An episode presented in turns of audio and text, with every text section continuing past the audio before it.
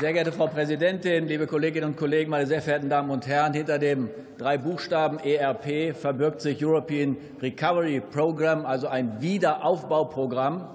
Man muss sich die Zeit mal vorstellen nach Mai 1945 in einem zerstörten Land, in einer dunklen Kapitel unserer Geschichte haben die Amerikaner uns vertraut und mit diesem Sondervermögen nicht nur einen Grundstein gelegt zum wirtschaftlichen Wiederaufbau, sondern damit natürlich auch verknüpft, dass wir nach diesem dunklen Kapitel unserer Geschichte auch eine Perspektive zu mehr Demokratie, zur Freiheit, zur Menschlichkeit, zur humanen Orientierung haben.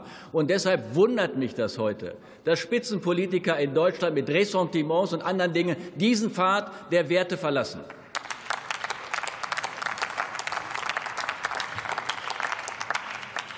Viele meiner Vorredner haben darauf hingewiesen, ein sehr erfolgreiches Programm.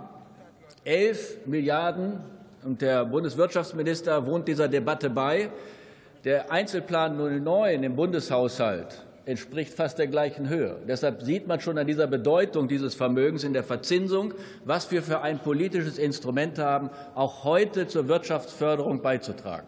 Und gerade diese innovativen Instrumente, die dafür sorgen, dass innovationsfreundliche Umfeld in vielen kleineren mittelständischen Betrieben zu unterstützen, in der Gründungsphase zu helfen, zeigt, dass wir einen handlungsfähigen Staat brauchen. Der Markt das nicht alleine regelt, sondern wir froh sein können, dass wir hier politischen Gestaltungsspielraum haben, um diese Innovation zu unterstützen.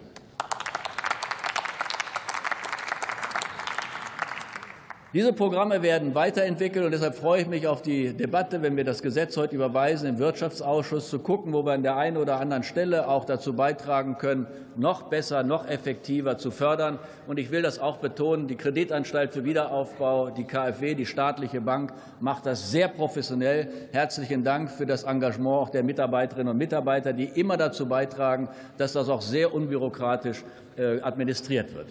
Letzter Punkt. Letzter Punkt.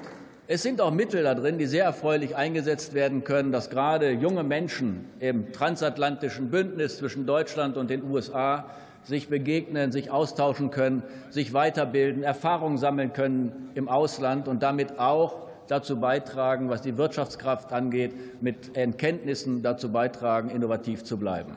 Und ich will das ganz klar unterstreichen. Diese Mittel sind dort sehr, sehr gut eingesetzt. Humboldt hat mal gesagt, die Weltanschauung derer ist schräg, die sich die Welt nie angeschaut haben. Das trifft manchmal auf diese ganz rechte Fraktion dazu. Von daher sind das sehr gut angelegte Mittel. Herzlichen Dank.